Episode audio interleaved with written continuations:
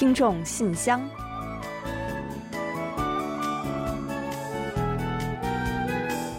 分享最新动态，聆听您的心声。听众朋友们好，我是李璐。听众朋友们好，我是婉玲。那欢迎您收听全新一期的《听众信箱》节目。年末了，总会进行大大小小的回顾总结。那今天呢，我们也来简单介绍一下不久前进行的今年度海外听友满意度调查的结果，借此呢，来总结一下过去一年的工作。嗯，好的。那今年啊，我台的综合满意度评分得到了八十八点七分，分数不算低啊，但是好像还可以再接再厉，是吧？嗯，对，还有进步的空间嘛。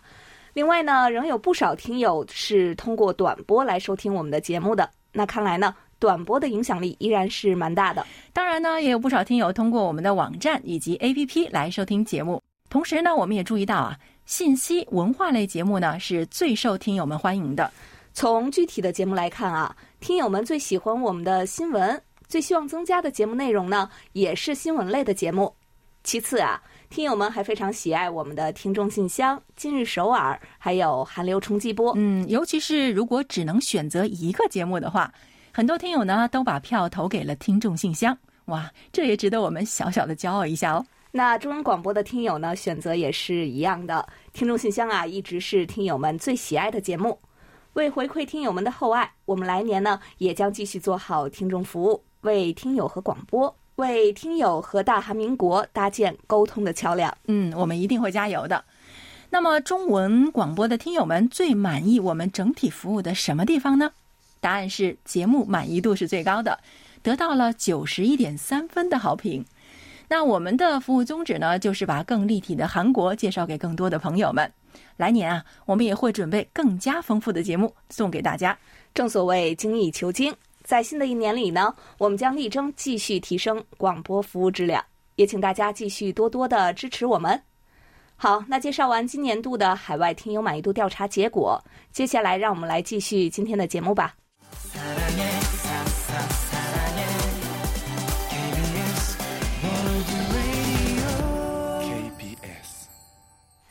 听众朋友，欢迎来到今天节目的第一个环节——韩广动态。年底年初，我们为听友们安排了各种特别节目和精彩回放。接下来呢，再为大家做个介绍。嗯，首先呢，是十二月二十五日，我们将播出 K-pop 年终盘点特辑。那如果有听友没有听过瘾，或者是因为特殊原因没有办法准时收听，那也是没关系的。下周五，也就是十二月三十日，我们还将安排重播。到时候呢，大家可以再一次的一饱耳福，感受音乐的魅力。十二月二十六号，我们将重播特辑，介绍世界古典名著《春香传》。十二月三十一日，我们将播出年末特辑。嗯，到时候呢，很多大家的老朋友们都会亮相，还请大家多多期待哦。另外呢，当天我们还将隆重推出二零二二韩广年度十大新闻。新年的一月一号，我们将播出一期韩国国乐特辑，带您通过美妙的传统音乐迎接新年的伊始。嗯，另外在这里呢，还有一个好消息。那就是我们将在啊明年开始啊，就是从明年开始的每个周一，再次为大家带来非常受大家喜爱的节目《韩广有声故事书》，介绍韩国传统童话故事，欢迎大听友和小听友们一同收听。另外，适逢年末，我们听众信箱还准备了一份暖心的小礼物。那鉴于今年我台也因邮路等原因没能集体制作台历。我们特意准备了十几本日程本式的台历，送给需要的听友们。嗯，如果您想要得到的话呢，请发送邮件给我们。在这里提醒一下啊，数量有限，先到先得哦。好了，年末呢真的是有好多消息想要传递给大家，有这么多的节目和活动安排，希望听友们能够开心。也请大家同我们一起期待新年会有更多的好作品和精彩活动和大家见面。那本周的最新动态，我们先介绍到这里。接下来，一同进入来信选读。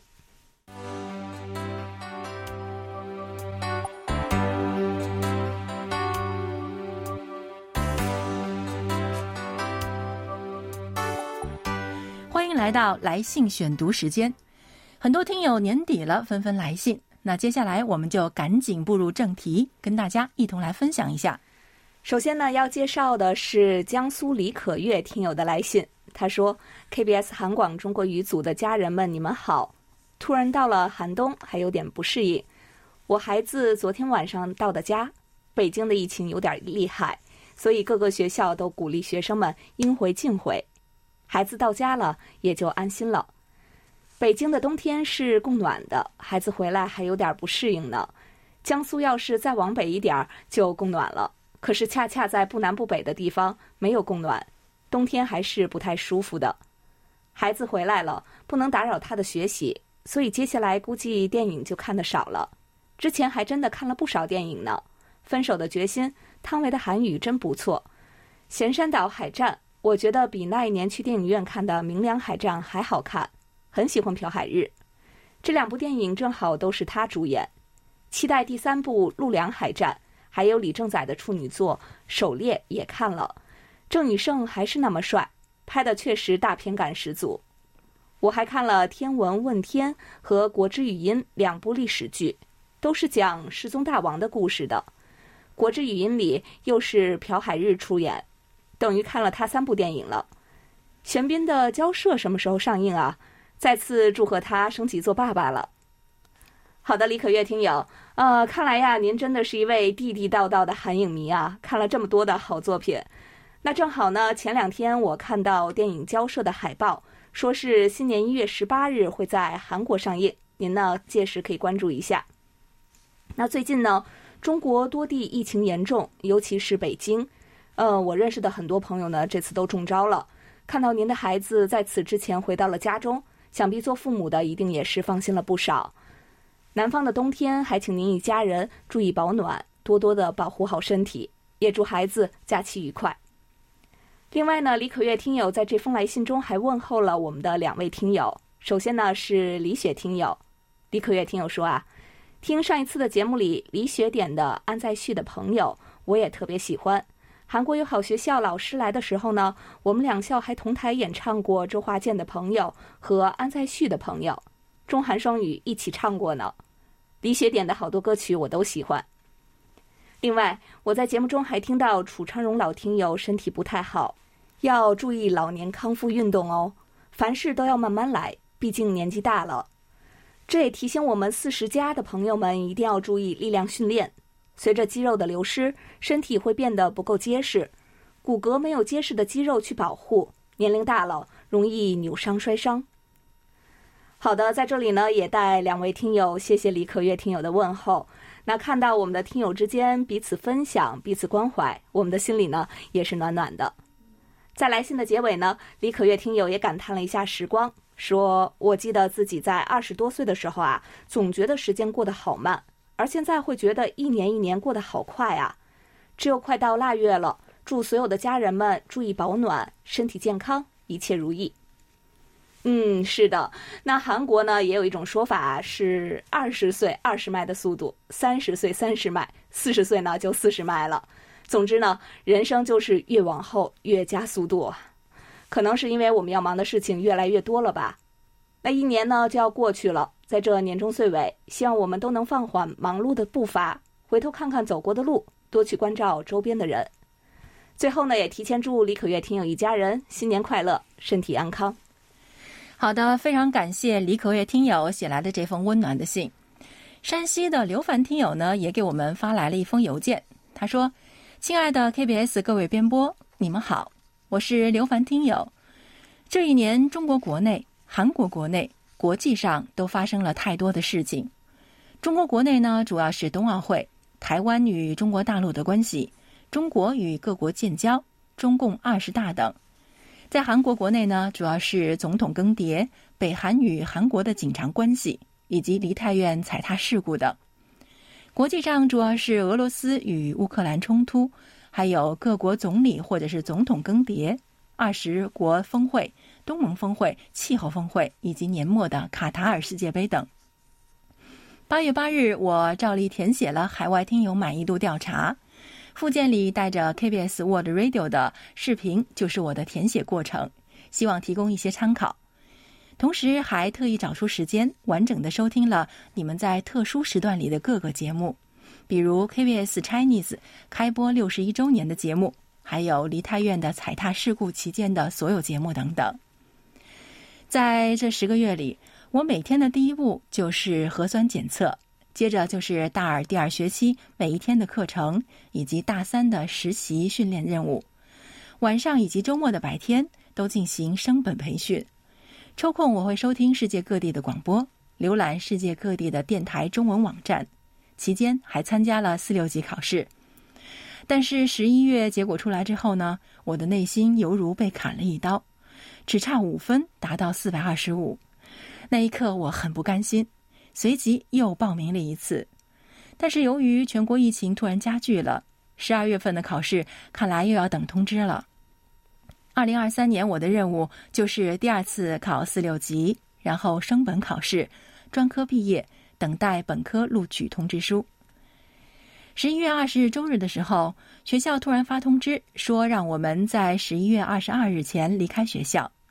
我在升本培训的课间休息去买了车票，并且向各地报备，收拾了行李。二十一日上午做完核酸，就坐上高铁回家了。我把各种高铁样子的照片呢，也在附件里附上了，你们可以看一下。到家的时候已经是很晚了，然后呢，又开始了七天在家隔离。二十九号开始，终于可以自由出入了。十二月初又进行了连续三天的核酸区域排查划定，唉，真的是曲折的半个多月啊！写信这天，我这里的温度已经是零下很多度了，寒风冷冽，出去一分钟就立马能够体会到什么叫做刺骨的寒冷。最近啊，中国已经放宽了防疫政策，真心希望中国和世界各国的疫情能够在寒冷的冬天里消散无踪，永远不要复燃。嗯，好的。首先呢，我们要感谢刘凡听友啊，在忙碌的学校生活中还坚持收听，并且积极参与我们的节目。也要感谢你发来的视频和照片分享。那从信中呢，我们可以看出啊，虽然疫情给刘凡听友的大学生活带来了非常大的影响，但是啊，他好像过得还是很充实，并且还特别有计划。那现在呢，已经放假回到了家里，相信啊，他也一定会把这段时间好好的利用起来的。一边休息，一边为今后的各种考试做准备。那在这里呢，我们也代表所有的听友，祝刘凡听友的四六级考试以及升本考试等等都能取得满意的成绩，也祝你的二零二三同样的充实并且有意义。好的，谢谢刘凡听友。呃，澳大利亚的布鲁斯里听友呢，给我们发来了一张非常精美的圣诞和新年的祝福贺卡。那上面呢留言道啊。亲爱的 KBS World Radio 中国语组，你们好！二零二二年即将远去，这一年是让人非常难忘的一年。新冠持续三年之久，依然影响着人们的日常生活。年初爆发的俄乌战争，现在仍愈演愈烈。对我们普罗大众来说，我们经历了隔离和封锁，与亲人朋友的分离，严重的通货膨胀，高企的房价。前不久，韩国梨泰院还发生了严重的踩踏事故，年轻人罹难者居多，真令人惋惜。虽然生活有诸多不顺遂，但是我们依然要保持乐观心态。常言道：“阳光总在风雨后。”感谢你们这一年来提供的优秀广播节目，呈现给听友一个年轻、时尚、日新月异的韩国。祝大家新年快乐，圣诞快乐！好的，谢谢布鲁斯李听友。呃，那的确呢，二零二二年发生了很多的事情啊，全球全人类也都面临着诸多的挑战，也让我们呢看到了很多不尽如人意的地方。当然了，同时也有很多好事伴随着我们。那比如不久前呢，刚刚举行了精彩的世界杯啊，这也让我们呢再次感受到体育给人类带来的团结。回顾历史，虽然总是少不了磨难，但终究会迎来希望的。就像您说的，阳光总在风雨后，让我们期待明年会更好。同时呢，在这里也要特别感谢布鲁斯里听友在过去这一年给予我们的大力支持，听友的喜爱和参与是我们做好节目的最大动力。来年也请您继续关注和收听我们的广播。最后，提前祝您圣诞快乐，新年快乐。好的，非常感谢布鲁斯听友。另外呢，李健听友呢也发来了一封邮件。他邮件的题目是“二零二二年总结”。他说：“各位好，一转眼已经到了二二年末了。其实要说到二二年的几大事件，首先是梨泰院的踩踏事件，不过，虽然这是一个悲剧啊，我觉得如果能够在这个事件中吸取教训，以后不要再发生类似的事件呢，也算是不幸中的万幸吧。其次是卡塔尔世界杯，虽说韩国止步于十六强，但我个人觉得，至少韩国队已经挺进了十六强，为了比赛真的是付出努力了。那这也证明了一点啊，只要我们肯努力，不放弃，就一定会有结果。那我不知道我们的两位主持人是不是也跟我有一样的看法呢？嗯，哼，当然了，那我们也是非常同意您的看法。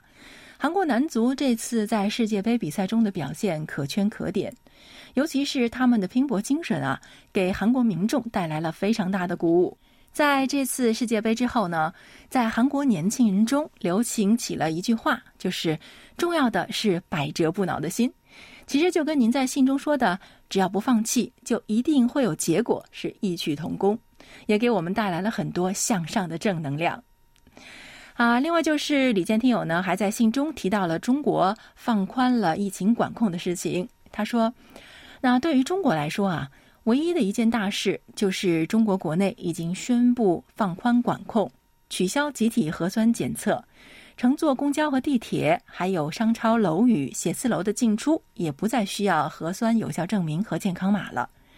这次呢，也取消了入境航班的熔断机制。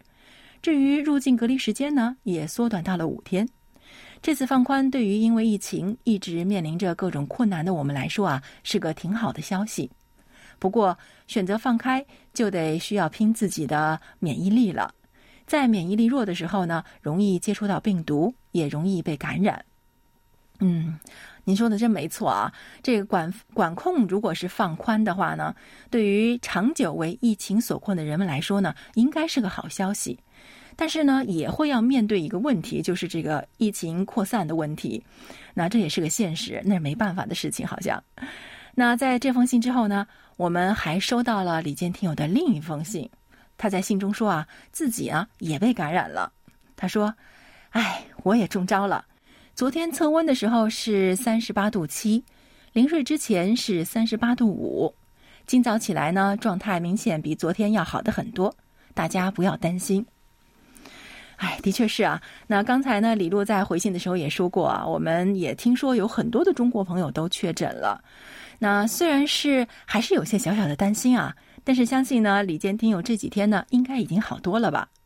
不过啊，即使是痊愈了，您也还是要注意休息，因为毕竟是病了一场，对身体的影响呢，还是会有的。另外，李健听友在信中还说想要点播一首歌曲，那我们今天呢就会送给您。那就让我们在这里啊，祝李健听友能够尽快的彻底恢复，健健康康、神清气爽的去迎接新的一年。好的，谢谢李健听友。呃，最后呢，我再来介绍一下陕西王通听友的一封短信。他呢，首先表示期待你们的年末特别节目，衷心的感谢韩广中国语组对我的厚爱，我会继续支持大家的，谢谢。那在另外一封短信中呢，王通听友告诉我们，冬至节气到了，不仅有我们中国的饺子，还有韩国咸味的红豆粥，希望能给大家带去温暖，驱散严寒。好的，谢谢王彤听友的问候。那看到你的这封来信呢，我又一次深深的体会到啊，真的是年底了啊！冬至，中国吃饺子，韩国吃红豆粥，都是热乎乎的，很暖人心啊。当然了，也别忘了再听一听我们的节目。那刚刚呢，我们在介绍动态消息的时候，也为大家详细介绍了一下年底我们的系列节目安排，大家可以安排好时间，准时进行收听。同时呢，在这里我们要特别的感谢王通听友过去一年来和我们频繁的来信互动，也祝你新年快乐！来年我们再续更多的话题吧。好的，感谢王通听友，也非常感谢所有听友们的暖心问候，以及来信分享对过去一年的回顾。嗯，那一年的时间呢，真的是好快啊！按照每期呢我们平均介绍五六封听友来信的数量来计算啊。这一年来呢，我们也分享了好几百封的来信内容了，是吧？这些来信呢，承载着我们大家的喜怒哀乐，描绘了过去一年的轨迹。嗯，没错。那更多的好内容，就让我们在明年继续吧。啊，因为时间的关系啊，今天的来信呢，我们就先分享到这里。那接下来，让我们一同欣赏一段张艳秋听友提供的感言，然后我们一起进入畅所欲言，你来说。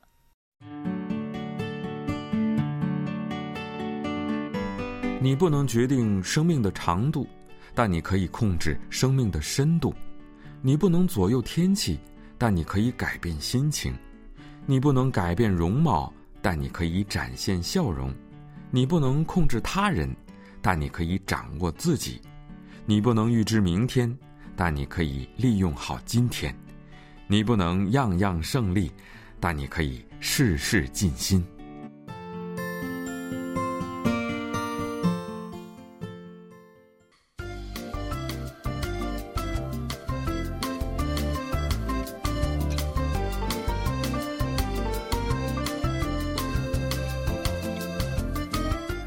欢迎大家来到畅所欲言，你来说环节。寒冷的冬天应该如何来护肤呢？今天呢，我们就通过分享流畅听友的生活小贴士，给大家支几招。首先呢，建议平日用煮沸冷却的水来洗脸，因为这种水的空气含量降低了，其性质呢非常接近人体细胞中的水分，使水分更容易渗透到皮肤之中。那坚持每天用冷开水浸泡化妆棉，涂抹在面部清洁按摩，可以帮助皮肤恢复自然状态。嗯，第二呢，我们可以用清酒敷脸。那清酒含有多种的营养成分，比如说氨基酸啊、蛋白酶等等。用化妆棉湿润清酒敷脸，可以激活皮肤，同时啊还会发挥一定的保湿效果。而且清酒中所含的酒精是不会刺激皮肤的，它还可以深入到皮肤的毛孔。帮助皮肤清洁深层的污垢，使皮肤光滑而且有光泽，看起来更透明。另外呢，洗脸之后，如果想让乳液更好的渗透到皮肤底部，建议您做一个乳液面膜，也可以将乳液呢倒入小碗中，然后放入压缩面膜。面膜打开之后，敷在脸上，十分钟后取下就可以了。嗯，好像也不是很复杂。那第四呢，就是如果身体缺乏维生素和其他物质，那么皮肤就很容易干燥的。所以呢，我们应该多吃一些富含胶原蛋白的食物。那这样的话呢，不仅可以滋养皮肤，而且对于身体也是很有益的。皮肤护理呢，也是需要内外结合的嘛。记住这几点，并且照着认真做，一定会拥有更加完美的皮肤。好的，感谢流畅听友的分享。那今天的畅所欲言小环节，我们就介绍到这里吧。嗯，接下来呢，让我们一同进入今天节目的最后一个小单元——点歌台。那同时呢，我们还有一个非常重要的环节会在接下来进行哦。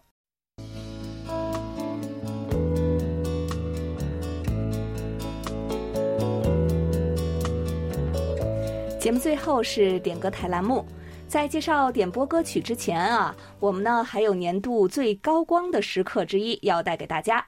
就是要来颁发今年度的四大奖了。嗯，是的，在过去的一年里呢，我们有近百位听友参与了我们的节目的互动。那当然，如果包括实际给我们来信咨询等等进行小互动的听友们在内的话，人数还要多很多。大家的参与为我们的节目增添了无限的精彩还有活力。另外呢，也一定是有很多听友在默默的收听和支持着我们的节目的。无论以何种方式参与其中，我们都非常感谢所有的听众朋友们。嗯，同时呢，我们也看到了很多听友啊，在这一年来特别积极的频频现身我们的各个环节，用最直接的方式参与了我们的节目，或者呢，为我们积极反馈收听效果和意见。所以啊，我们特别准备了年度大奖，送给一年来最支持我们节目和各项工作的四位听众朋友们。那接下来呢，我们就要来公布获奖人的名单了。